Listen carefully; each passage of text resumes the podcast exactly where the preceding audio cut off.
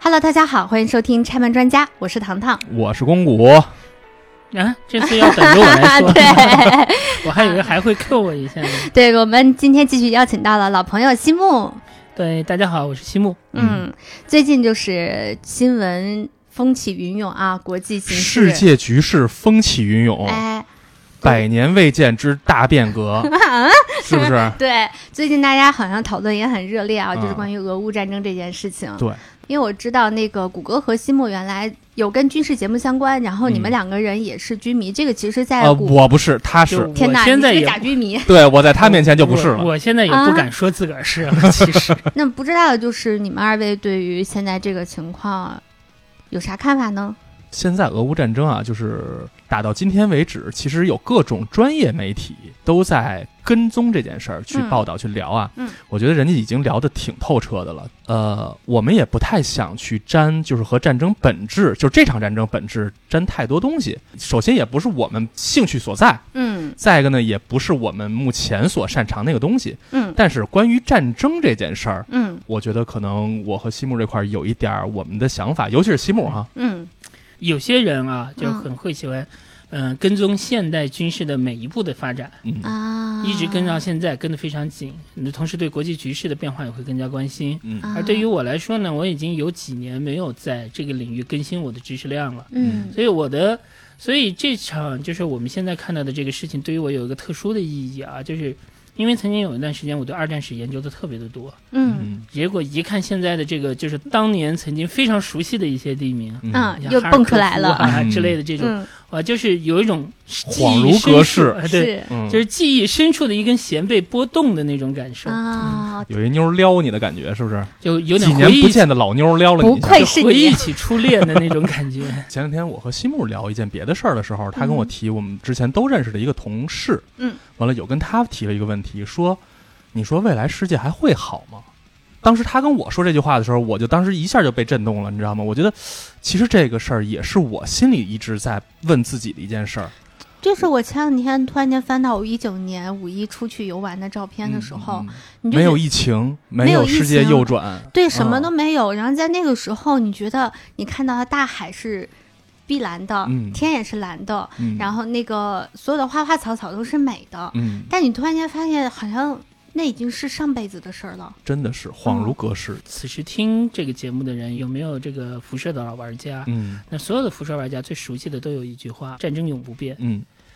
无论是你从冷兵器时代，甚至人类还使用棍棒的那个时代开嗯始，啊还是到了今天无人机、高科技武器满嗯天飞的这样的时代，战争的本质其实是永恒不变的。嗯就所以今天呢，我就我就突然之间就有了一个想法，嗯就是我们的长辈们啊，嗯那些真正经历过战争的人，嗯他们是用什么样的方式来看待战争这件事儿的？嗯，嗯而且他们用什么样的方式把他们的这种看法表达出来？嗯嗯，所以我们还是一个二次元节目，是吧？对，今天我们主要以聊曾经描绘二战、一战或者近代的一些战争的嗯动漫画作品为主，嗯可能中间会穿插一两部电影儿，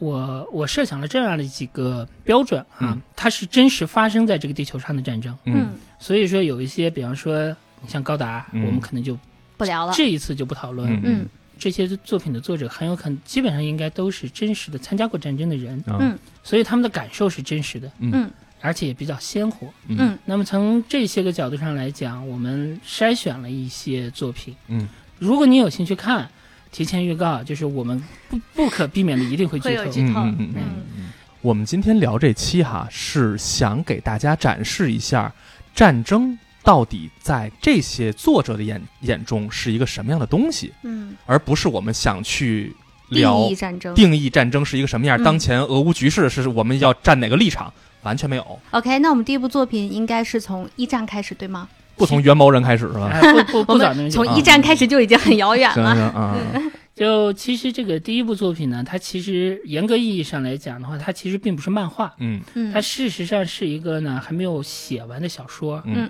但是当然，它有这个呃插图的版本，嗯而且我觉得我跟 金而瓶梅一且样哦，你这个比喻真的 是太精准吧？牛逼！对不起啊，他的这个地位重要到什么程度呢？就是我的个人评价是啊，如果你不是研究者，你读这本书就够，嗯所以它叫其什么他的呢？都不用读。这就是捷克作家的一本小说，叫做《好兵帅克历险记》。啊， 《好猫咪咪历险记》是吧？就我们在讲这本书《好兵帅克历险记》之前呢，就是我们先简单，我们需要简单的先了解一下，呃，一战的整个的大背景，嗯嗯一战是怎么样爆发的这个原因。嗯其实最简单的说法就是在当时，所有的欧洲强国都陷入了一个剧烈的不安全感。嗯所有的欧洲强国，意思就是包括德意志第二帝国，嗯包括英国，包括法国，包括沙皇俄国，嗯都开始觉得说，有人要搞他们，有人要打他们。嗯嗯所有的国家都陷入这种强烈的不安全感之后，那么怎么办？那么对内来讲的话呢，就是提升自己嘛，嗯，提升自己的军事实力等等，由此就陷入了一种东西叫做军备竞赛。嗯，你有，我要比你更强；嗯你你强，我要比你更强。嗯，这种军备竞赛的结果就是更加加深了这样的不安全感。嗯对外，所有的国家呢，又大多数情况下，他们都采用了两种措施，这两种措施就使得这个世界不可避免地滑向了一场世界大战。嗯第一个措施是什么呢？是我要在我的国境线之外有一个安全地带，就嗯，是玩星际的开第二个老家，接近这个意思，嗯就是我不能等到你威胁到我的基地之后，威胁到我的边境了之后，我才做反应。嗯嗯，哎我需要在我的边境线之外有一个安全地带。嗯，那么这个安全地带其实就是势力范围嘛。嗯那么你想，欧洲就这么大点儿地方，嗯每一个国家都寻求安全地带，导致的结果就是这些强国互相之间发生碰撞，不可避免。嗯那么第二个办法是什么呢？是我一个人觉得不安全，我可能打不过，所以我要把我的伙伴拉进来。嗯，结盟，对，通过一系列的各种各样的外交条约，那么欧洲的强国在战争爆发之前，欧洲所有的军事强国都捆绑成了两个集团，嗯这就导致一个问题，就是一旦战争爆发，嗯没有任何一个国家可以置身事外，嗯嗯，它必然会变成一场世界大战。嗯而这两个条件已经决定，就是已经为世界大战做好了一切准备了。嗯然后更致命的是，当时所有的欧洲国家都信奉一个东西，叫做公式哲学。什么叫公式哲学呢？就是我跟别人打架，嗯我比你更狠，我比你更坚决，我动手比你更快，嗯我就一定能赢。这个事情就导致一点，就是每一个国家的战争准备嗯都是以进攻为主的，明白，没有一个国家是以防守为主的。只要打仗，就一定要大打，嗯一定要打到底，嗯一定要打到对方无法支撑为止。嗯这场战争，所有的人在在当时，所有的欧洲政治家和军人嗯都没有考虑过一个问题，嗯就是如何结束。结果到最后就就会出现了一个非常诡异的一个现象，就是嗯奥匈帝国的皇储费迪南大公嗯嗯在萨拉热窝的街头被呃塞尔维亚的一个青年恐怖分子嗯刺杀之后，嗯这实际上是奥匈帝国与塞尔维亚王国之间的一个很小的、很摩擦偶然的这样的一个外交事件，嗯嗯但是在几天之内，它就演变成了一场遍及整个欧洲的世界大战，嗯因为所有的人都已经憋好了劲儿，准备要动手，嗯，而且被条约捆绑，必须要动手。嗯，就是压倒骆骆驼的最后一根稻草。对，所以这样的一个偶然的事件，就嗯引起了这样的一场世界、世界范围内的大战。嗯，那么所以咱们现在定义一战就是一帮疯子互相打，是吧？没有是一所帮傻子，啊，他有们疯有傻呗。对他们傻到什么程度呢？就是嗯所有的人都没有考虑说，我打这场战争的目的干是什嘛么呀，？对，对吧？我要得到什么结果？嗯嗯，那么么我想要解决的是我的不安全感，但是嗯打完仗之后，这个不安全感解决了吗？嗯我们就会看到一战的一个结果，就是在几年之内死了一千六百万，嗯嗯那么付出了这么大的代价，然后四个帝国完蛋了，最后的结果是怎么样？欧洲变安全了吗？嗯，如果欧洲变安全，就没没有有二战了嘛没？有二战了。对嗯它除了激化了我们的矛盾，除了终结了欧洲自以为自以为自豪的这个文明历史之外，它没有起到任何的作用。嗯，所以，还喂肥了一美国。哎、所以嗯后来人们称之为一战为这个终结之战，嗯欧洲人称一战为终结之战，就是因为当一战爆发到一战结束之后，欧洲那种理性至上嗯嗯的对文明的那种自豪，嗯被证明是不可能给人类带来好结果的。嗯是的，嗯一战就是一个巨大的黑色、巨大的黑色幽默、巨大的黑色笑话。嗯，一群傻逼。嗯然后在这样的一个，就是在这样的一个，在这样的一个混乱的这个背景之下，哈，嗯就是我们可以看到一个乱中之乱，嗯嗯，就是奥匈帝国。嗯是，我们现在介绍一下奥匈帝国的这个背景啊，因为奥匈帝国的跟这本书它就有密切的关系。奥匈帝国是一个奇葩，嗯在当时它是欧洲的第二大国家，嗯它的国土面积仅仅只比俄罗斯小，嗯嗯它大概是包含了今天的匈牙利、呃罗马尼亚的一部分、嗯波兰的一部分，包括前南斯拉夫联盟的一部分，然后嗯奥地利，嗯对甚至还有意大利的一部分，嗯从中欧一直到南横欧，跨哎、嗯整个的一大一大块地方都在这里。嗯但是这一大片地方呢，没不是通过征服，不是嗯通过战争的征服而达到的，而是哈布斯堡王朝在嗯之前几百年的历史里面，嗯通过一系列的外交条约、嗯婚姻继承、无数的办法，嗯就是就是台面上的老欧洲的那，套玩法呗，台面下对，没错，聚合在一起嗯，的。嗯就是瞎他妈结婚，操，聚合在一起的这个国家呢，嗯就出现了一个非常奇怪的一件事情哈，就是这个国家有一个皇帝嗯弗朗兹一世，嗯哈布斯堡的这个皇帝，但是他有两个中央政府，嗯一个是奥地利的中央政府，一个是匈牙利的中央政府。嗯，对，这两个中央政府呢，在内政和很多外交事务上都有完全独立自主权，互相之间不用商量的。嗯，两套领导班子两，套完全就是两套行政体系，嗯他们仅仅只在对外缔结一些外交条约，还有战争啊这些方面，嗯以及军事上面的一些事情上有必要互相商量。嗯平常就是互不理谁。嗯那一个国家有两个政府，这已经是很混乱的事情了吧？这个国家还有十二个民族，嗯这十二个民族没有一个的这人只占人口的比例啊、嗯超过百分之五十，啊，也就是说它没有十二个少数民族，它没有一个主体民族，它就不存在少数民族这个概念，嗯是大家都是少数民族。对，这十二个民族可每一个都有自己的，比方说贵族、嗯王宫、民族传统、民族习惯的聚地集盘儿嗯地、，嗯，民族的地盘儿，对对吧？？本身它就是松散的一个国家，这都已经不是松散嗯的可以来比、比拟了，它是一个阴谋的温床。嗯嗯嗯你可以想象这样子的一个国家，对吧？它所有的一切都要在议会里面打多少个转儿才能够出得来？听着像不像美国？听听，然后更可怕的是吧，就是这个国家呢，它经济还不差，嗯，它经济还挺好，哎，对，你看越来越像吧，它有它有非常强的工业。你比方说我们现在知道的一个牌子就是斯巴鲁嘛，嗯，那个汽车的那个牌子，它在那个时候就已经是结一个非常大的是工厂。哦那会儿的对，就有没错，的那品是牌当时斯巴斯巴鲁这个那还牌蛮子就早有，的很早很早嗯很早啊，对啊。那么经济上还很强，嗯所以说这个国家里面呢，还有一批特别有钱的大资产阶级，嗯嗯嗯，嗯以及寡头，以及非常多的一批赤贫的无产阶级，嗯再加上中间的那一层小赤民阶级，嗯一个皇帝，两个政府，十二个民族，嗯，一群这个有对政治有影响力的大资产阶级，哎，一个总统，两个党派，哎，我这知道你要说，所以，啊所以你就这个奥匈帝国的所有的政策、所有的事情，它都要是在议会里面嗯毫无止境的利益交换嗯而做出的。嗯，那利益交换，互相之间大家交换的是谁的利益呢？嗯肯定不是自己的利益啊，嗯是谁的利益呢？就是普通民老众的百利益姓的，就是老百姓的利益。嗯因此，在奥匈帝国，呃，没钱的人嗯和有钱的人的生活互相之间的这个差异就会变得特别的大。嗯因此，这个国家就会呈现出一种，就像是一个过饱和状态的一壶水，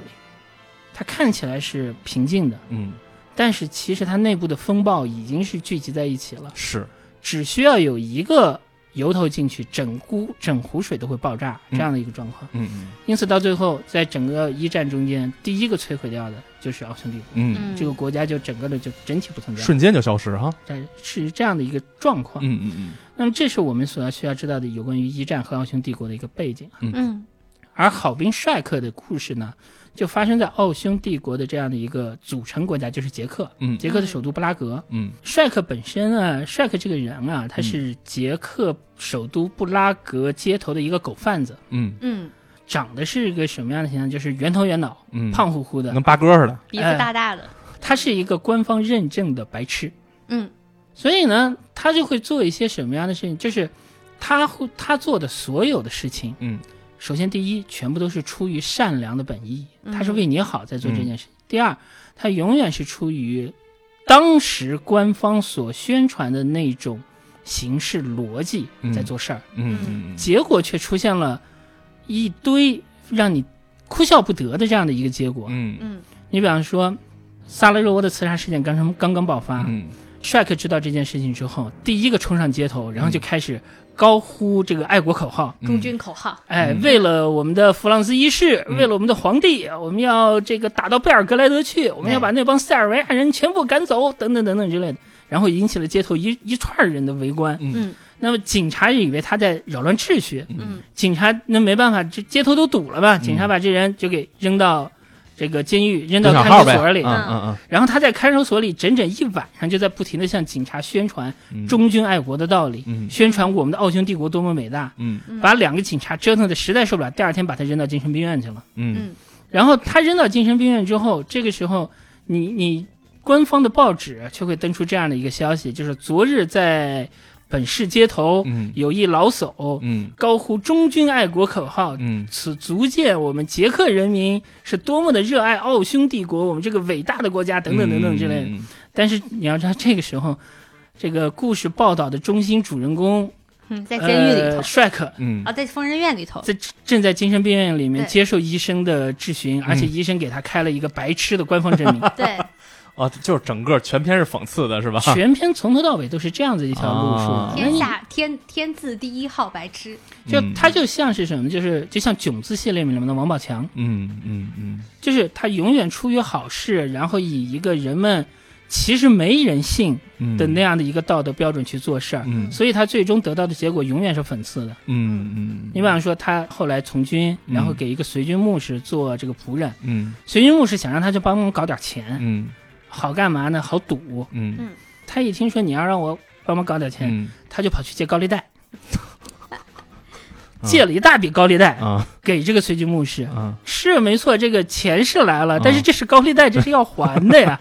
结果搞得随军牧师到最后欠一屁股股债，啊，欠一屁股债，嗯甚至有的时候不得不变卖东西。整个《好兵帅克历险记》就是由这样一个一个的这种小故事，荒诞段子，荒诞段子、嗯黑色幽默的荒诞段子组合在一起的。为什么它好玩？就是在于，这是在这场荒诞的战争中间，嗯你只有用一种方式去对待它，那就是你比它更荒诞。对，嗯是的，奥匈帝国在一战中间是打得最差的，他的部队死的最多，嗯被俘的人数最多，嗯，这么一国家怎么怎么能打得过别人呢？但是牺牲的奥匈帝国战士嗯百分之九十以上，嗯既不是奥地利人，也不是匈牙利人，嗯是谁呢？嗯是像塞尔维捷亚克、像塞尔维亚、嗯像波斯尼亚、像黑塞哥维那这些奥匈帝国里面嗯弱势民族的子弟。这样的一场战争，你如果用一种忠君爱国的心态嗯，来对待、来参与这场战争的话，那么你就是被这场战争的发动者骗了。对，哈希克写的这个《好评帅克历险记》本身，事实上就是在讽刺，强烈的讽刺这样的一种现象。嗯嗯帅克的结尾事实上是没有写完的，对，其实以我个人来讲，嗯我我会觉得这个结尾是正恰如其分。嗯就帅克永远在这样的话，在书里面，包括我们看到的漫画中间，嗯帅克永远是挂着那个白痴一样的温暖的笑容，嗯然后在去往下一次这个战斗的地点的路上，嗯。这个故事就这样了。所以他没有结局的那个结局，反而会让大家有一个比较好的感受，就是他可能又去了另一个地方。对，嗯就是跟作者一样，嗯可能就去了另外的一个地方，带着对这一千六百多万人的这样的一个 一个结果去了另外一个地方。我觉得最有意思的就是他的那个诙谐和他的那个反讽、讽刺，就是对于战争，尤其对于一战嗯，的那个讽刺态度，我觉得挺有意思的。因为我们嗯现在其实距离一战也挺长的时间了，接近百年了嘛，嗯所以我们是可以站在一个相对比较理智的态度去。像我们刚刚前面开头说的，一战是一个什么样的战争，嗯嗯对吧？嗯嗯它因什么而起，嗯最后是一个什么样的结果，嗯所以我们才能理解这个这本书嗯在这个情况下的价值。嗯但我觉得，对于可能身处于不是说我们今天啊，而是嗯说身处于每一场战争的那个，当时当时者迷嘛，对，就是嗯你根本不能理解他为什么会用这样子的东西是的，去、去讲述这样子的战争的故事。但我觉得，如果要是想了解一战的话，嗯它是一个非常好的一个切入点。嗯那么下面呢，我们就要继续往前走一步嗯，就该我们二战了嗯我们吗？开开始很快的进入二战了。嗯那么在二战中间呢，我要推荐的这本书呢，真的就是对于我个人而言，可能是我觉得是奉为殿堂级的这种经典作品。嗯那么也是出自一位殿堂级的经典大师，嗯，嗯，就是手冢治虫先生的名篇《三个阿阿道夫》。道夫，嗯嗯，你先说说他在你心里地位，是他好还是火鸟 好？呃，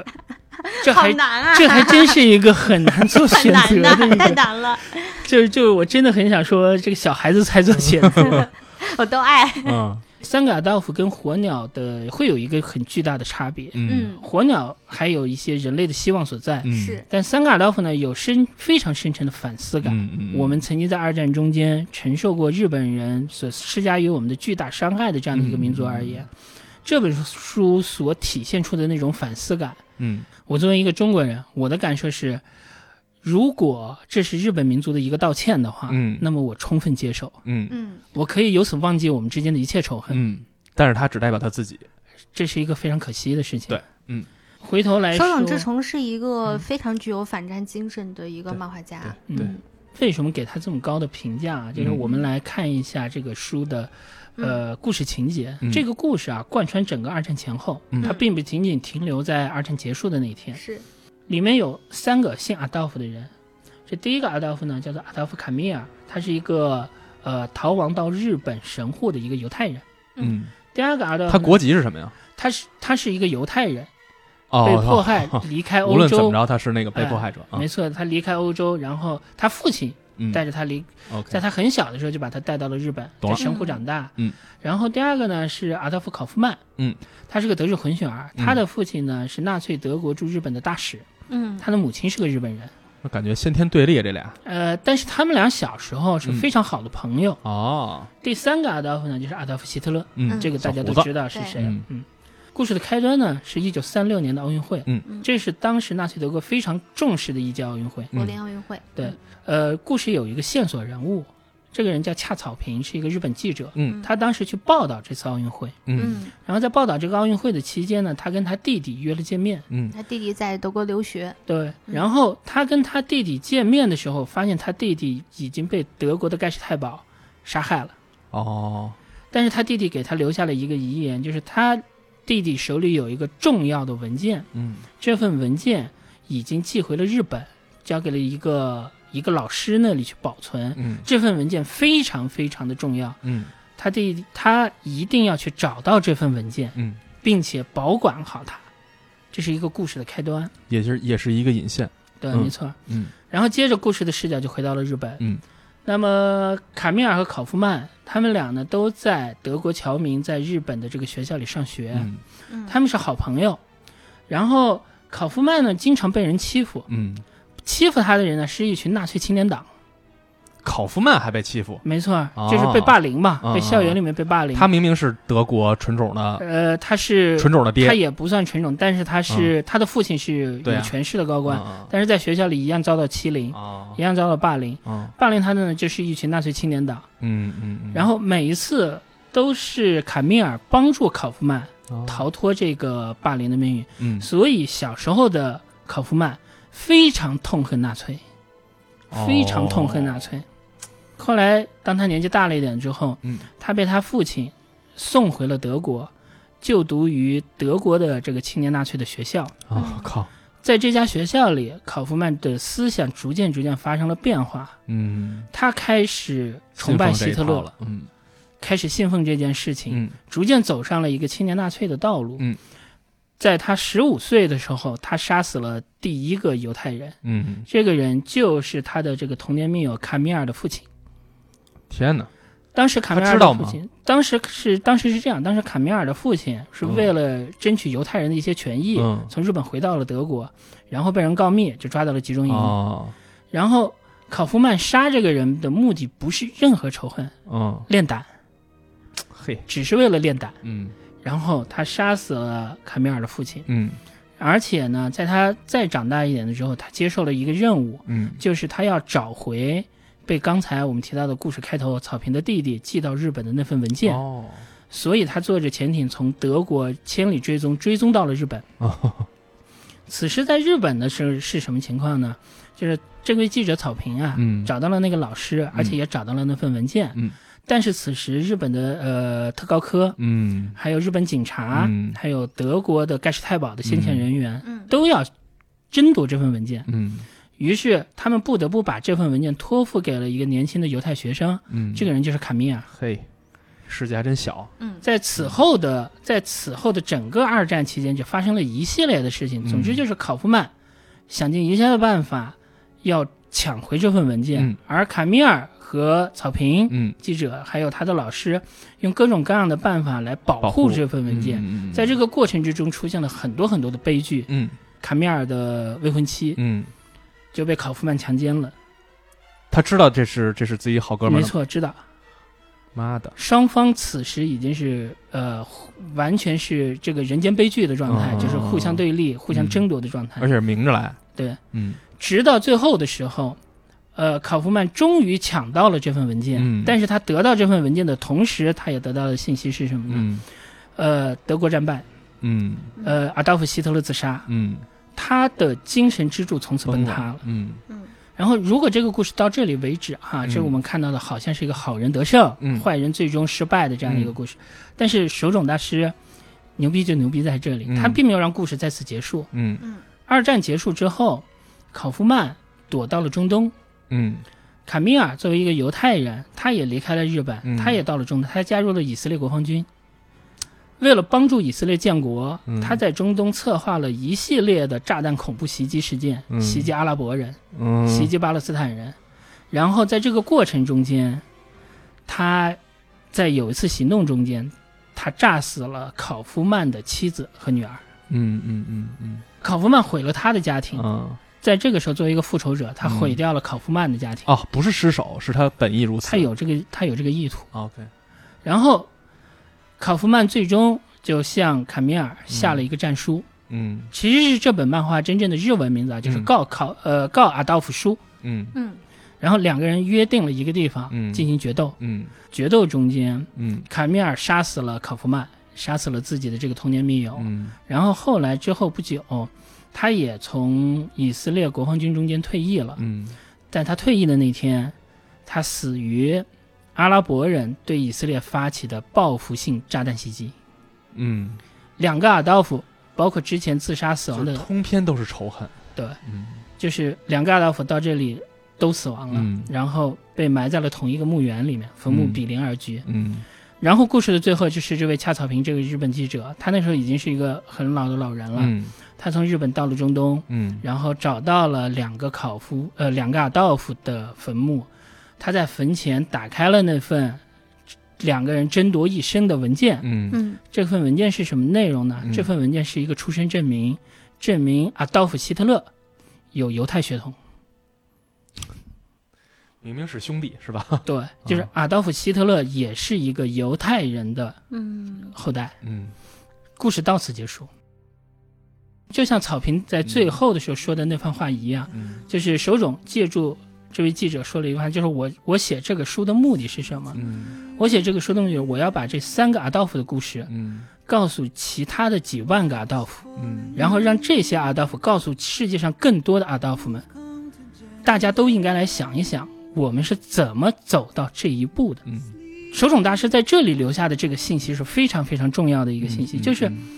不要仅仅只停留在这个悲剧的这个角度上，嗯我们要更进一步来想这个问题。我们作为一个日本人，作为一个日本人，我们这个民族是怎么走到这一步的？我们是怎么走上了发动战争，嗯造成无数的人间悲剧，嗯造成持续到今天的这样的一个可怕后果的这条路线，我们是怎么走到这一步上面的？嗯两个阿道夫就像德国跟日本，嗯当他们少年的时候，他们也是那种健康开朗的人。嗯他们讨厌纳粹嗯，他们也愤恨世界上的一切暴力，嗯但是最终他们却走上了互相之间以彼此为仇家、嗯以杀来杀去的这种仇恨为主的这条道路上面。嗯就像德国跟日本这两个民族，在之前，在当他们发展壮大的过程中间，嗯他们也曾经有过嗯那种自我奋斗、努力的那段时光，，但是最终为什么我们变成了二战的策源地？嗯为什么我们变成了军国主义的策源地？为什么我们诞生了纳粹？嗯，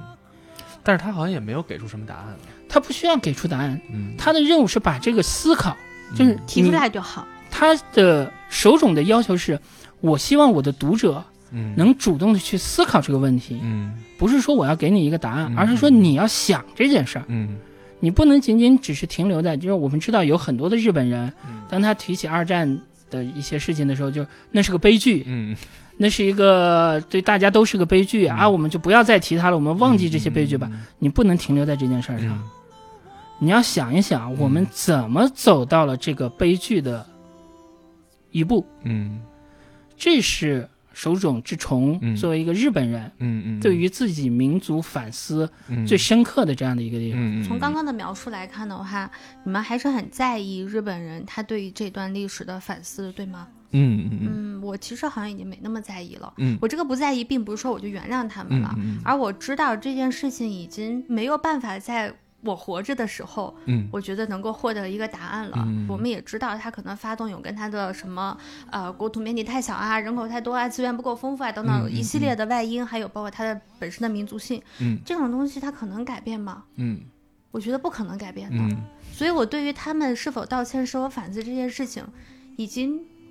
不抱任何希望了。是让我们把刚才我们提到的这个思考，我们再往前推进一步。嗯如果你跳出中日两国之间的这种恩恩怨怨嗯这个问题，你再深入一点来考虑这件事儿的话，你会发现手冢大师实际上嗯，他的这个发问嗯又不仅仅是对于日本人，嗯，我觉得是对所全世界的人都是这样的，对啊对人类吧，这是对嗯整个战争的一个，这是对整个战争的一个深刻反嗯嗯思，嗯就是我们不要成为阿道夫，嗯我们不要成为这三个阿道夫。我们现在所经历的，我们成长这个年代，这个和平时期，嗯真的是人类历史上少有的这种连续性的和平。嗯我对人类本身不抱希望，嗯就对于这个物种本身不抱希望。所以你看，包括我们一开场说的，就是人类有那么多场战争。你虽然我们今天聊的是一个近现代的一个嗯事情，但即使我们将来真的星辰大海了，你真的走上宇宙了，难道人类就不打仗了吗？嗯我对这个，我对这个种族，对这个物种就是不抱希望。所以说嗯，手冢治虫先生才这么可贵，对呀、嗯对呀、就是他是正儿八经经历过二战的人。嗯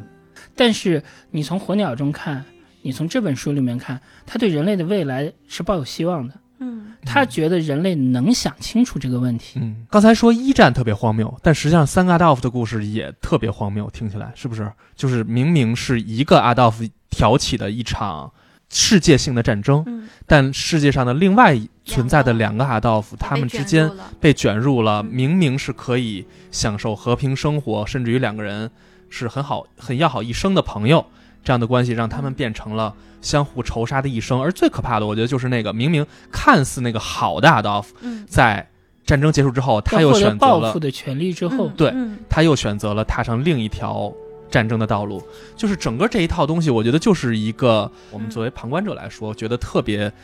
哎，又可气是又可笑，嗯又觉得挺可惜的。所以你也刚许我们现在看来会觉得特别，哎呀，怎么这样呢？对对，但是对在那个漩涡里头的时候，可能人就真的不会被自己所支配了。所以就是刚刚你说的，就这两个作品，它都嗯有一定的就是讽刺性，或者是有一种不可思议的感觉。嗯，我觉得恰恰是因为当战争来临的时候，人就不是你自己想象当中那个对人了。对对啊嗯对啊，就是我们刚才说的都是一些思想上，我们哪怕从技术上来说这件事情，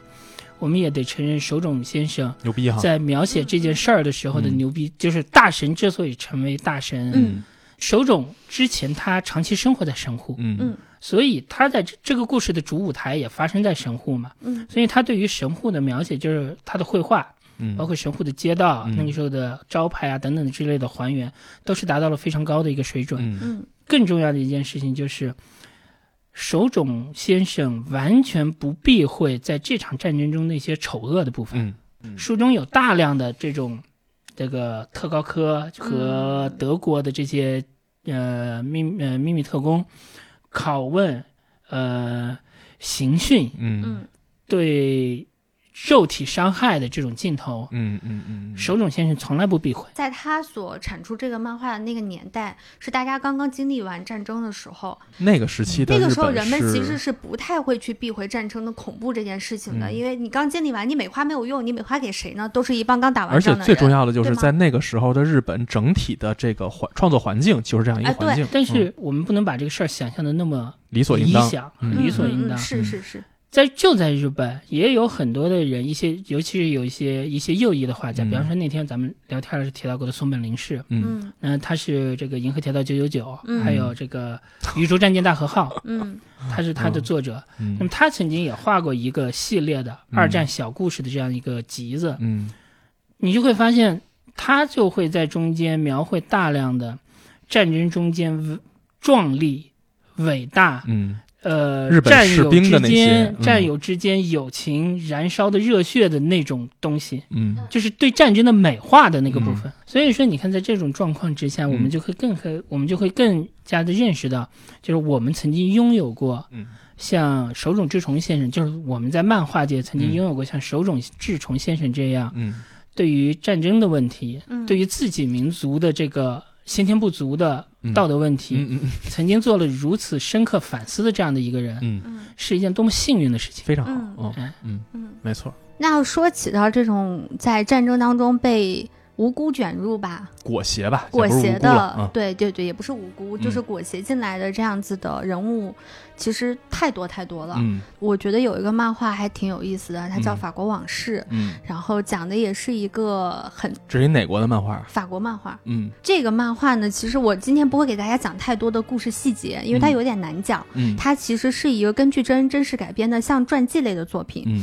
所以就会显得这个人物的命运和他所能展示的故事极其的复杂。就一听这个法国往事这名字，就老想起美国往事，这个还不是特别一样，是啊，吧？不一样！嗯我当时看到这个名字的时候，我一直以为他讲的是法国古代的那个东西，嗯但其实拿到书之后，我看完之后发现他其实讲的是一个二战故事嘛。嗯他讲的这个主人公名字叫呢叫约瑟夫·乔诺维奇，嗯他是一九零五年出生于罗马尼亚的一个犹太人。嗯他出生之后呢，他的家庭呢，就是他的父母就去世了，嗯因为各种原因去世了，然后他整个的人生非常颠沛流离。嗯嗯，就是一穷犹太人，对，然后后嗯来娶了一个也是父母双亡的一个女孩儿，嗯然后最后呢定居在了法国。这个人呢，他其实是大字不识一个，完全就是一个文盲，嗯但非常的聪明。他是一个很有商业头脑的商人，嗯，他最早的起家呢，其实就是他媳妇儿的叔叔是一个倒卖二手铁器的一个一二个。道贩子，哎嗯，然后他其实就是跟着他叔叔干，然后他什么都不知道，他记账的账本只能他看得懂，因为全是画画，嗯，他不会写字，哦对，但就这么给干起来了。他的特殊点呢，其实在于他在二战期间，因为他的这个倒卖铁器，到后来当然还有倒卖武器了，嗯这是嗯很顺理成章的东西了。嗯呃，他既给德国纳粹提供武器，嗯也给反对这反反对的这一派嗯提供武器，，然后他又要保护犹太人，嗯他还得在某种程度上还得在支持纳粹政府，嗯，就是他是一个非常复杂的一个两面都吃了。得开的一个人，对、嗯他真的是一个特别极富商业头脑的人，嗯所以他在那个时候可以算得上是非常非常有钱，一个大富豪。嗯而他的身份又很特殊，又是犹太人，然后又是这样子带有，嗯，非常不明确的政治倾向性的这样一个人。嗯嗯嗯嗯对，然后那这最后给他的定义会是什么呢？。现在的定义其实是没有定义。他在这个故事当中其实展示了，他中间有好几次是被捕的，被捕的原因就是比如说有那个 两边叛都国逮罪他，，啊，主要是法国这边对他有嗯叛国罪，有这样那样那样罪。嗯其实最早是把他定义为这样子的一个人物的，，但是又在某一个时期下，大家好像觉得他其实干了很多还不错的事情，嗯又把他定义为民族英雄，嗯，嗯所以、哦所以其实很有在争议性的一个人，很有争议性。嗯包括如果你拿到这个漫画的话，它的封底。嗯，其实就有说，纷乱的二战史中最复杂的人物之一约瑟夫·乔诺维奇是非功过，待您评判。所以这就是在二战战火中纷乱的二战战火当中的一段传奇人生。嗯所以我瞬间想到的就是《权力的游戏》里头小指头说的一句话嗯：“The chaos is a ladder。”混乱是一个梯子，嗯是吧？就是嗯在哪怕是世界性的一场大战当中，其实当机遇来临的时候，仍然是有人能够在这个看似非常混乱的这么一个大环境里头走出自己的人生的。嗯，但嗯是在这个漫画的结尾也是让我非常唏嘘的，因为它一嗯定、具有一定的改编性嘛。嗯他在最后的时候，约瑟夫已经很老了，嗯老态龙钟了，躺在嗯病床上。然后他的秘书就是其实是一直跟随他在做所有的事情的一个嗯女孩，也很年年纪也很大了。嗯然后他就说：“Lucy，我们现在真的安宁了吗？像强东维奇这人，他难以被定义的一个一个很重要的原因呢，就是嗯对于法国来讲啊，嗯法国抵抗组织的这种经历嗯是一个政治正确，嗯对，就是你不能质疑。嗯但是呢，与纳粹的交易嗯又是另一个反向的真实正确，就是你你摆脱不了嗯的一个污点。当这两个东西它它出现在同一个人身上的时候，就会出现一个问题，就是你两头的理论都说不准。但是实际上，就是他的经历反倒其实是战争中的常态。哎，我觉得挺有意思。咱刚才聊到现在为止啊，聊了三部作品，嗯三部作品的着重展现的部分都不是前线战场本身，嗯，是不是？是？嗯，全都是在聊战争背后嗯社会上发生的这些事儿。嗯在今天看来，很多人觉得战争就是上战场拿枪互相突突，但事实上，在真正的战战争当中，在战争的后方的人生活也同样不是像现在我们日常这样的，也是有各种痛苦和各种麻烦事儿会出现的。嗯因为技术的发展，嗯导致古典时代的战争与进入热兵器，包括工业革命之后的战争嗯嗯嗯一个重大的一个区别呢，就是现代战争是没有前线的。啊，对，战争一旦爆发，嗯战争一旦爆发，它不是一个纯粹军人的事儿，嗯，它是整个社会的事儿。嗯是的嗯嗯嗯无论你我还是任何人都有可能会会会会被它影响。对。而在这个影响的过程中，包括像我们刚才说的法国往事的这种故事里面，有的时候你可能只是凭借你自己的本能在行事，嗯，对嗯嗯你本能的在照顾你的利益，嗯本能的在出于你作为一个人的良心在做一些事儿。嗯那么你的这个行为就它就不像当没有战争的时候，你去想象这件事儿的时候那么黑白分明。嗯，那么好评判，哎，它事实上做不到。嗯，嗯，这种混乱的状况下，就谁极致情况下的好讲选择了，对是吧？嗯谁好说这个事儿到底是怎么样的一是的件事是情？的，嗯造成他悲剧的，事实上是那些强大的无视人性的力量，嗯这就是战争中的暴力。你知道你这么讲的时候，我突然间想到了国产的一个电视剧，叫《我的团长我的团》。团长当中有一个有一个点，就是当初特别打动我，我觉得就跟《法国往事》有一个点就很像嘛，嗯就是没有办法非黑即白去看待这件事情。嗯就他们结束了某一场战争之后，我们的中国币已经从我们缅甸已经退回到了我们的自己的国境线之内。嗯这个时候有几个日本兵就追过来了，嗯但是他们没有发现我们的中国兵，嗯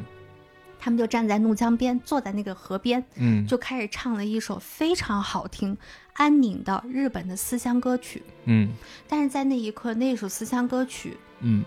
是触动了，无论是在屏幕前的我也好，嗯还是在当时的那些中国士兵也好，嗯因为那些中国士兵基本上都不是云南当地人。嗯两拨人都是一群离乡背景的军人，是的，嗯当时他们都已经到了一种呃失去人性的这样的一种阶嗯段。，对，然后在这种失去人性的阶段的这个情况之下，嗯双方敌对的双方，嗯在那个瞬间，嗯突然之间想起了自己作为人的那么一个嗯小小的东西。嗯嗯，所以，当你想起自己是人的那么个小小的东西的时候有，些东西就是相通的了。你就杀不下去了。嗯嗯一直有一种说法嘛，就是最优秀的军人嗯，就是不是人，嗯，他要首先忘记自己是人的这个属性。所以才有拳击手外壳的那个表现嘛。嗯他要忘记自个儿是人，他也不把敌人视为人，他才能下得了手。嗯而当一旦当你认识到你也是人，对方也是人的时候，你就下不了手了。嗯这事实上就是我们刚才就像就像这样，就是你在暴力的裹挟之下，嗯，脆弱的人性的一个小小的闪光点。当然了，这个里面他没有杀，还有一个原因是主观要求他们把这几个士兵放进来，其嗯实就是让他们来当一些狼，让我们那些不是那么认真打仗的战士们有一点紧迫感。刚才你们提到的这种一线战，就是一线军人在战争中的这种状况的时候，他正好就带到了我们的下一个作品。嗯这个作品的名字叫做《和巴舍尔跳华尔兹》。嗯它的背景呢是一个可能对中国的观众来讲也是很冷门的一场战争，以至于我们必须要科普一下，嗯就是第五次中东战争，嗯就是黎巴嫩战争。嗯简单来讲，就是在经过了前四次中东战争之后，以色列在中东已经是一个老大了，嗯，很强势，很强势的老大了。嗯那么巴勒斯坦人此时为了获得他们的这个领土独立，嗯跟以色列之间在发生一系列的由恐怖事件、嗯小规模交锋、嗯这个零星的刺杀、暗杀来构成的这样的一种战争。巴解的领导人就是阿拉法特嘛，嗯整体实力上来讲，巴解是不如以色列。他们每一次发动完战争之发动袭击完了之后，就总得有一个地方躲啊。嗯于是呢，他们就会躲到哪里呢？就会躲到黎巴嫩。嗯黎巴嫩这个国家南边儿和以色列与这个巴勒斯坦都接壤，嗯北边儿跟叙利亚接壤。嗯而且黎巴嫩这个国家从一九七几年的时候开始，它就陷入了一场长达十五年的内战。嗯换句话说，这个乱着国家这个国家非常的乱，嗯国家里面有很多的党派，有一些党派呢是被巴解，嗯，就是巴勒斯坦解放组织所支持的，嗯他们会给巴解提供庇护。以色列就觉得这样子不行，嗯我受不了这么来弄，所以呢，他在这个八二年的时候，他就发动了对黎巴嫩的入侵。嗯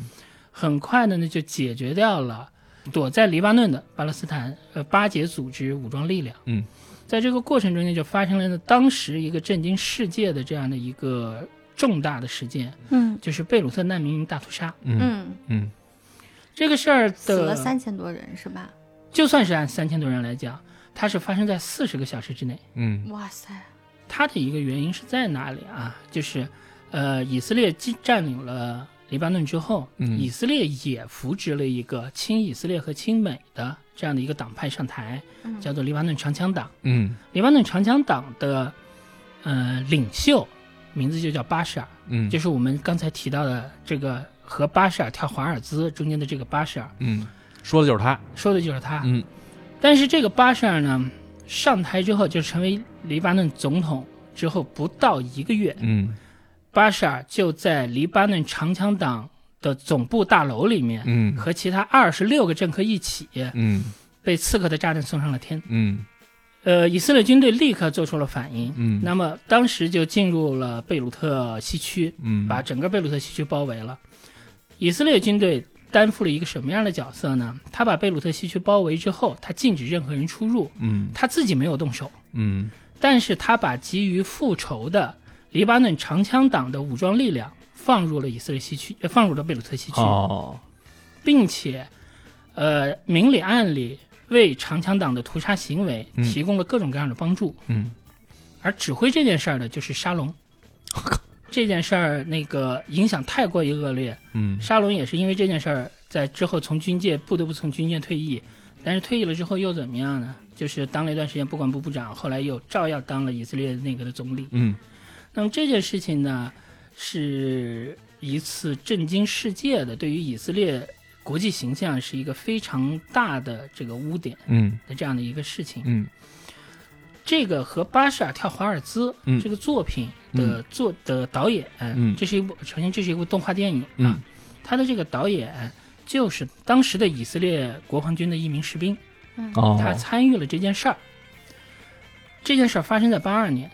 然后到二零零六年的时候，有一次，他和自己当时的战友一起聊天儿，嗯然后他突然之间发现一件事儿，嗯就是对于那一年那个夏天在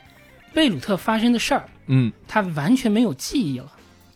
他是他不脑记子得里具体的那一天还是那一一个那下整个那一段时间的记忆都没有了哦，他只有一些非常空白的这个画面，他而且是零零碎碎的联系不到一起。嗯他脑子里有一个画面，就是好像在一个晚上，嗯有好几十条狗追着他，嗯然后他把这些狗一个一个都杀了，嗯然后前面没有，后面也没有。当年军中的同僚，也有的人有的记忆是，好像和其他的同僚一起从海水边游到了贝鲁特的岸边，嗯然后在烟花的背景之下换衣服，前面和后面都也都没有，所以全是执行任务的过程。都不知道是不是任务，嗯就是他们完全不敢肯定自己的记忆是否真实。嗯，因为连贯性的记忆消失了，哦是的，只剩下片段。这些片段到底是真的还是假的？嗯是天实哪际发生过的还是一个幻想？他们完全不知道。嗯然后他就想弄明白，在八二年的那个夏天，在贝鲁特，嗯我们到底干了什么？所以他就开始找他的那些同僚嗯去做采访，一块儿去拼这个事去儿。拼这个事儿。嗯这里啊，就是这个片子，首先这是这个片子第一个在影在技术上面非常让人耳目一新的点，就是他这个导演他是像拍纪录片一样，嗯实际真的拿着摄像机去那里做了采访，嗯拍了视频回来，嗯然后他把这个视频转制成了动画，然后中间有一些回忆的镜头，就变成手用手绘动画的方式来嗯嗯拼合起来，嗯形成了这样的一个片子。嗯所以它实际上它的根底是个纪录片，嗯嗯它不是一个动画虚拟的创作，它根底是个纪录片。嗯他的同伴，他的这个同僚，一层一层，就一段儿一段儿的，每个人都有一段儿不同的故事，嗯，一点一点在拼起当年的这件事情同共同回回忆忆，嗯啊、一点一点在拼这件事。比方说，呃，他刚才有的一个他的同事就记得好像就说在海里面游泳，嗯然后也有一个同事的印象呢，就是和另外一个战友开着坦克要去机场，开着装甲车要去机场，然后漫无目的的对着黑暗扫射。嗯嗯，为什么扫射？不知道。那我们是基督徒，我们能这么干吗？那你可以在扫射之前先祈祷，嗯嗯嗯，然后到了机场之后看到的就是一地的裹尸袋，嗯，无法计数的一地的裹尸袋。他只脑子里只记得自己在帮着别人把这个抬尸体，尸体在抬抬走，后面的就又不记得了。嗯还有人记得的只记得了一个什么片段呢？就是这个片名的由来，嗯就是他们进入贝鲁特西区，然后在路边受到了枪手的袭击嗯，然后大家都躲在路边，然后只有一个战友跳出来，拿着机枪在空旷的大街上对着四周疯狂的扫射。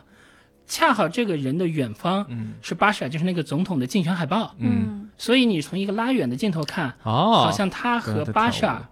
在跳华尔兹。嗯啊这就是这个片子的片名的由来，和巴舍尔在跳华尔，呃，和巴舍尔跳华尔兹。嗯在这个片子最后最后结尾的时候，嗯是这个片子第二个让人完全难以忘记的技术上的创新点。嗯到了最后一个镜头，是一群被驱赶的这个黎巴嫩平嗯民在街上跑，嗯突然下一个镜头变成了真实的画面。嗯五十秒，整整五十秒，就是当时黎巴嫩被屠杀的时候，记者拍下来的真真实实画的面哦街头镜头。哦，整个片子在这里突然之间就从动画跳到了一个真实的画面上，嗯纪录片整整五十秒，嗯是这样子一个画面。导演告诉你，你看到的那些你以为是假的镜头，嗯其实都是真的镜头，嗯我们只是把它做成了动画。嗯我现在让你看到的，就是真实的画面。嗯你们以为你们刚刚经历过了一系列虚幻的人脑子里面的想象，错了，嗯嗯，这是真的，嗯这件事儿真的发生过。这个片子我可、嗯我可能会拒绝看它，嗯不是因为它不好看，我对于这样这样子的片子会有非常大的情绪波动，嗯， 不太想看，感觉好难过啊。所以他最后是想起来了他的这个回忆吗？其实也没有全拼起来，嗯就是其这是不可能拼起来的。但是他通过他的众多的同僚，一嗯段一段、一系列事情的小片段，明白，他大概猜到了是什么事儿，对吗？你从这些小片段中间，你可以百分之百的得到一个真实的体认 OK 就是在那里确实发生了一场屠杀惨绝人寰的大屠杀。执行的以色列军人是参与者之一，明白，并没有，就算是你没有真正的执行，但是你是纵容者。嗯对、这就是这个片子他最后找到的真相，实际上是这个。这导演还好吗？我很想知道。嗯就是虽然他最后可能会在最后几十秒里头呈现了一些那样的场景啊，嗯但是我想必也是克制的，或者说是导演有意为之的克制，嗯呈现的是一部分。嗯那刚西木聊到这块儿的时候，我瞬间想到了，就是我看的另外一个，实际上是一个真人拍的，一个苏联拍的战争题材电影儿，我觉得是我到今天为止看过的关于战争残酷和血腥烈度最强的一个片子，嗯叫《自己去看》。嗯我不知道大家看没看过这个片子极。其不推荐，这个片子我也是觉得不推荐大家去看啊。它实际上描绘的也是一个一开始对战场毫不了解哦，战争开始了，那我他妈是干吧的一个少年，当他真正对亲历战场之后，他所看到的东西完全把他击溃的就过程。嗯是我特别嗯没有办法。法接受，在一个战争的片子里面看到小朋友，就是小孩子的那个嗯身影，我觉得是个特别恐怖的对情况。那五十秒里面出现的尸体就有小朋友，哎呀，我也不能看这个动画片儿。嗯对啊，最后这个点到为止吧，我只说到这儿。这个片子是很极致的一嗯我个觉得呈他应现，该是，大家真的不要去看啊，真的别看啊。我没有看过，啊但我觉得我可以描绘一下，就是如果你想要知道战争有多可怕，嗯，而不是说要怎么评价战争，嗯而你只是想说，如果有一天嗯我们发生了战争的话，我会经历什么的时候，嗯你是不是看看这个片子，嗯，它就是真实呈现，对 吗？我觉得是我看到的最真实了。嗯即使是在自己去看这种这么嗯、绝望的这个片子里面，嗯在它结尾的时候，其实导演还是留了一个希望。嗯它的结尾是这个小孩儿经历了一场惨绝人寰的大屠杀，嗯嗯然后他拿着步枪瞄准了地上的一个希特勒的画像，嗯，然后对着这个画像开了一开枪，，嗯然后画面开始跳，嗯希更年轻一点的希特勒，嗯，他打了一，他又打了一枪。嗯再年轻一点的希特勒，再继续打枪；再年轻一点的希特勒，再继续打枪，嗯一直一直。当这个画面跳到婴儿时期的希特勒的时候，嗯他停止了，这个小孩停下来了。嗯导演在告诉你，当我们面对一个婴儿的时候，嗯即使我们知道他以后是希特勒，希特魔勒，鬼啊，我们也无法向他射击。无论是这个导演也好，还是我们刚才提到的这个与呃跳华尔兹的这个这个导演来讲，都是一样的问题，就是真正经历过战争的这些人，嗯真正在战场上经历过战争的这些人，对待战争的态度往往更加的，一方面来讲啊，嗯他们会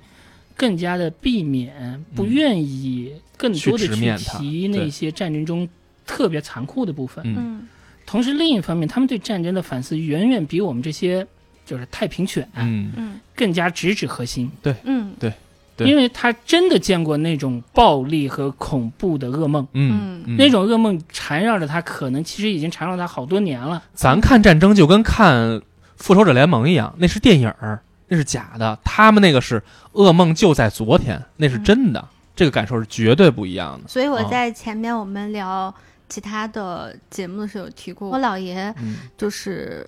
跟我们聊这些事情的时候，其实后来我是直到翻他回忆录，我才知道其实有过很多很残酷的事情。嗯但是像我们这种长在这种老和平革命、年代啊 老啊老啊革命家庭的和平年代的孩子，那个时候我们的午睡故事其实就是他们给我们讲各式各样的战争故事。嗯但是这种战争故事一定会是被经过美化的，不是他们宣宣没有什么任何其他的目的，嗯，他们只是很下意识去避免把一些非常残酷的东西讲给我们听。对于战争这件事儿吧，嗯，既是他保会哪怕是故事都让你远离他。对，但啊其实我们其、我我可能并不知道战争有多么残酷，嗯但是你从他的那个描述和他未来所有做的事情当中，你是能嗯感受得到的。你比如说我姥爷，他特别特别喜欢小孩儿，嗯特别爱小孩儿。 就我长在干休所里头，干休所每年会有夏令营和冬令营，干嘛呢？就是一帮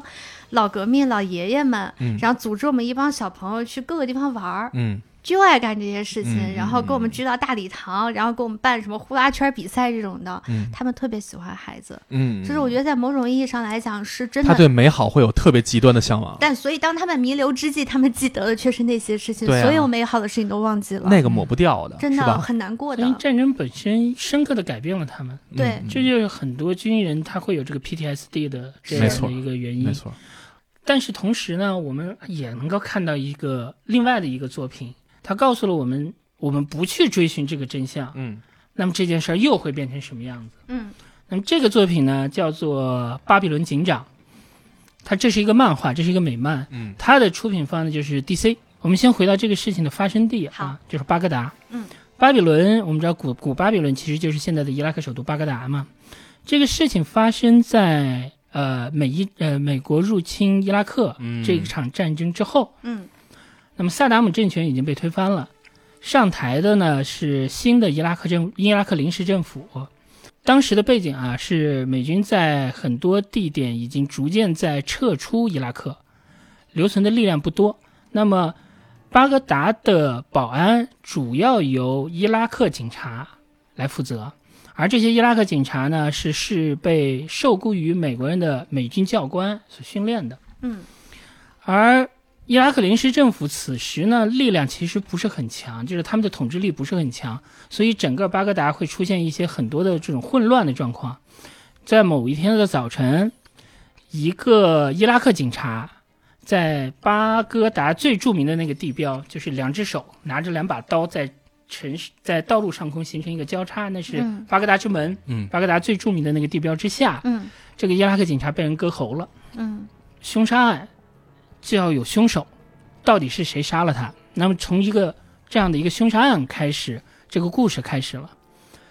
当时只有一个人想要弄清楚这个凶杀案的这个原委，嗯就是这群伊拉克警察的美国教官。这个教官呢叫克里斯托弗·亨利，嗯他是个美国人，他之前呢在美国是做巡警，有一个背景啊，就是九幺幺事件发生的时候，他曾经有机会险些能够抓住那个九幺幺事件的凶手，但是当时他不知道，所以错过了，所以他对这个事儿一直就是心怀愧疚。后来他到了这个巴格达，受雇于美国政府做这些伊拉克警察的教官，他想要弄清楚是谁杀了他手下的这个警察。嗯但是呢，他自个儿一个人的力量又有限，在这里人生地不熟嘛，然后他就找到了一个呃女性的伊拉克临时政府的官员，叫萨呃叫萨菲亚，嗯她的呃家里的长辈原本曾经是旧伊拉克政府里面的高官，嗯后来呢是被萨达姆政权所杀害了。嗯被萨达姆政权所杀害之后，这一家死的只剩下了索菲亚一个人，嗯所以他和另外的一些人合作，嗯帮助美军占领了巴格达。嗯，就从某种程度上来讲啊，是一个一奸。嗯嗯嗯然后在美国人推翻了旧的萨达姆政权之后，在新的临时政府中间，他是一个高官。啊，然后萨菲亚想要帮助这个美国人弄清楚这个事儿的原因是什么，于是他就让这个美国人去找了另外一个人，就是第三个主角，叫做纳希尔。嗯纳希尔是旧的萨达姆政权里的一个警察头目。嗯萨菲亚的家里人就死在纳希尔的手里。哦做完了这些事儿之后，这个纳希尔自己呢非常的内疚，嗯所以纳希尔和萨菲亚是合作的关系。纳菲呃纳希尔就是萨菲亚在旧的伊拉克政府里面的线人，哦，他们合作帮助美军占领的巴格达。怎么能这么快就原谅他呢？这个我操，心真大。就是在这件事情中间的这三个人，实际上来讲，这三个人代表了三方势力。嗯，亨利就是典型的美国人，嗯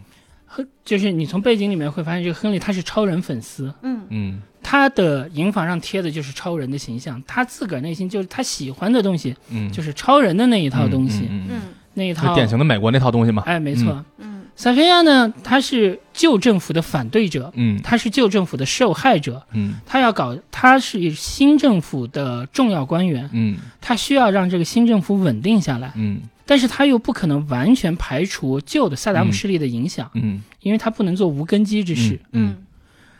而纳希尔呢，是旧的萨达姆政权的代表，嗯他对于他自己的过往所为，就是作嗯为秘密警察头子的时候的做法，他是心怀愧疚的，嗯并且因此愿意为此做出补偿。嗯嗯，但是，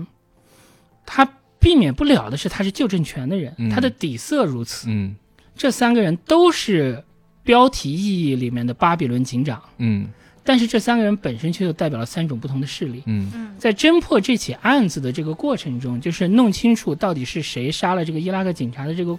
这个过程中，这三个人互相之间发生了很多纠缠交葛的故事。嗯实际上，这是三股势力在美军即将撤离的伊拉克所发生的这所发生的斗争。嗯就这个漫画，我提前说一句啊，这个漫画本身很黑色，嗯很残酷，嗯所以他们三个人在案底下做的也很有很多的事情。嗯，见不得光是的。非常会出乎你的想象的。嗯你比方说这个纳希尔，嗯他的家里，他的家庭原本是可以平平安安的度过旧政权和新政权的交接的，嗯但是一三个美错三个美军士兵犯的一个错误，把他们家标记为了轰炸地点，哦导致了他的家被炸平，嗯他的家人全部死在了这场轰炸中间。嗯那么那在这个漫画中间，纳希尔就把这三个美军士兵嗯在萨菲亚的默许之下，嗯绑架到了自己家里的地窖里，嗯并且残酷折磨致死。嗯这事实上就是新旧伊拉克政权的一次合作，嗯对于伤害了自己人的一次合作。嗯嗯而这个纳希尔后来最后的结局呢，其实他又是被萨菲亚出卖的。嗯萨菲亚为了弄出这个事情背后的那些恐怖分子，嗯把纳希尔最终把纳希尔出卖了。嗯更可悲的是亨利，嗯亨利是一个美国人，他带着这样的梦想来到了伊嗯，拉克。穿红色的人。但最终他发现，杀死他的这个伊伊拉克警员的幕后黑手是谁呢？嗯，美国政府。是 CIA 的特工。嗯 CIA 的特工之所以策划这件事情，目的是为了什么呢？嗯是想要通过这样子的事情暴露出那些在伊拉克嗯反对美国政府的潜在危险分子，嗯啊，所以他实他实际上让这个伊拉克警嗯员，激化社会矛盾嘛，处于了一个危险的境地之中。嗯嗯你以为这样就是一定是坏的吗？嗯这个美国特工会告会告诉你，那个伊拉克警员嗯以前在旧的萨达姆政权下手手下的时候，干了不知道多少坏事儿。嗯嗯你觉得他是一个值得被原谅的人吗？嗯嗯嗯所以最后这个亨利他的变化最大，他变他变成了个恐怖分子。嗯 啊，他这就是因为原本相信美国是光明、伟大、正义的，但信仰被摧毁了。最后发现其实，妈的，你背后里干的脏事儿比人家还脏。就是整个这个漫画的故事，它是一个非常写实的漫画，嗯它非常明确的向你展示了美国入侵伊拉克之后的这个伊拉克剩下的是一个多么混乱，嗯多么各方就各种各样的力量纠缠在其中，嗯所导致的这样的一个混乱的社会。嗯借助亨利这个形象，他使这个作者也在提出一个问题：我们美国人，这个作者是一个美国人嘛？嗯嗯我们美国人至少是有一部分人是带着一颗想要改变这个国家的心思嗯，来到了这里的。他是相信了那一套说法的人。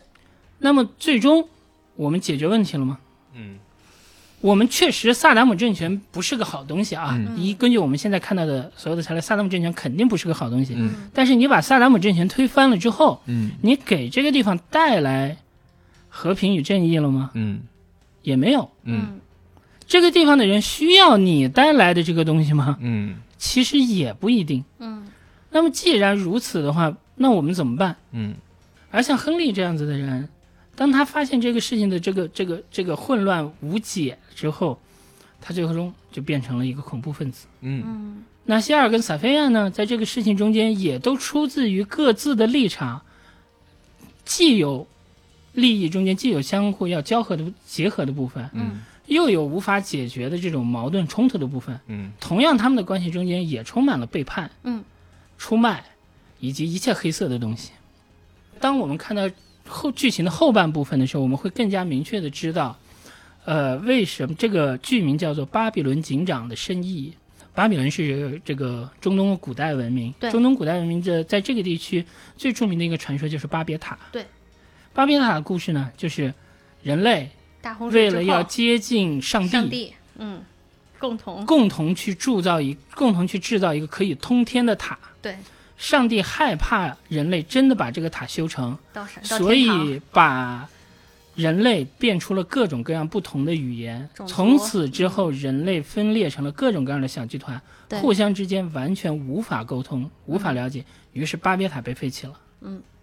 那我们看到，在现在的战争，就作者的本意其实就是指代这场战争。嗯嗯在这场战争中间，众多的利益集团互相之间根本不能理解，嗯不是语言上的沟通和理解，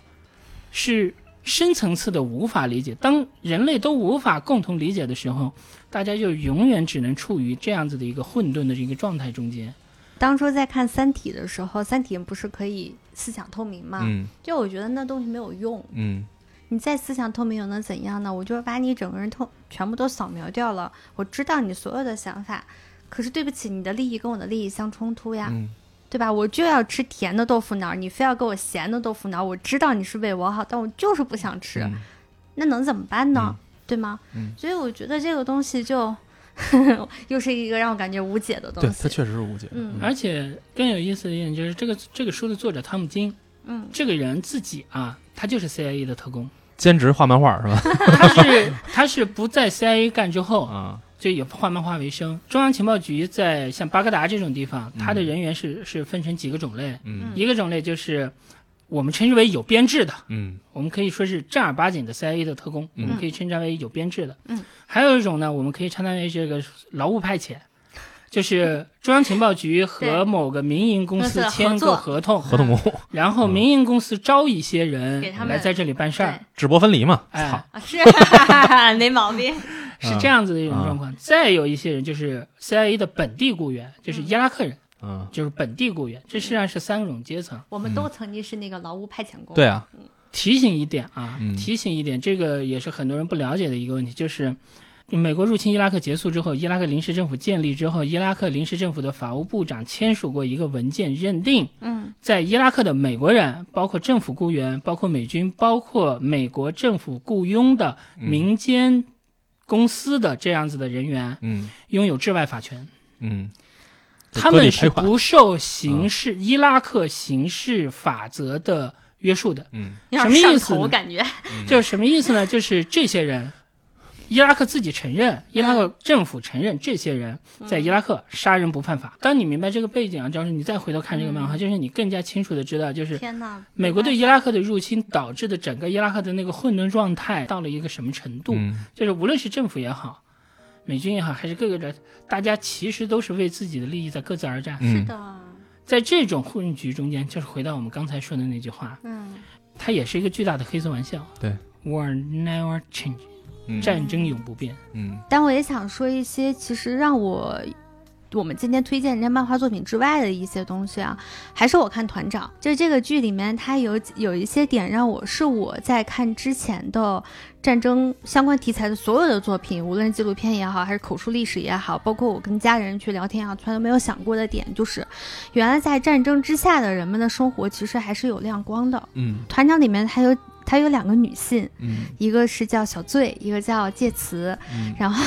对，然后他们的身份呢，一个是缅甸华侨的寡妇，她是一个中国人，她嫁到了缅甸的富商，后来富商上呢，官介词，对上官介词，然后富商就死了，嗯，死在就为什么死我也不太记得了，然后他就要带着他的儿子回国投奔国内的亲人，嗯然后在这个时候呢，就遇到了我们的主角团的这些炮灰兵们，嗯，然后其中呢有一个兵呢就看上了他，想跟他结婚，嗯然后就是你知道吗？就当我看到这一幕的时候，就会觉得天哪，那个时候人们居然还对于爱情和婚姻，还有想象，嗯还有期待。之前的所有的我看的这些东西当中，只有苦难。嗯但在那一刻，他说他想说，他跟那个小男孩就借词的孩子说：“你叫我爸爸。”嗯跟女孩跟那女的说：“我想娶你，你愿意嫁我吗？”嗯然后女孩说：“我旁边是我公公的那个棺材，但已经不太行了。嗯你帮我葬了我公公，我就嫁给你。嗯只要你能带我回国，我就嫁给你。”嗯然后后来他们非常有很多非常甜蜜的互动啊什么的，就是在那一刻你会觉得，在那么残酷的战场之外，还有这样一个地方，嗯战争是可怕的，但是我们还是有很多很美好的人嗯在努力的活着，嗯努力的去寻找那个希望。嗯，哪怕是活火山口里也能长出花儿来。是的，是就这这个么意简单思吧。嗯送给大家一句话吧。嗯这个本来也是我们想推荐的一个片子，作叫做《品远之嫁之一，人》。嗯那这个片子的最终结尾有一句话，我觉得是对我们所讨论的战争行为的一个总结。嗯、是这句话我送给大家啊，就是你可以铿锵有力，但不要仗势宣泄。嗯滋养鲜花的是雨露，不是那滚滚雷鸣。嗯，嗯，那行，我们今天这期就到这里啦，拜拜，拜拜。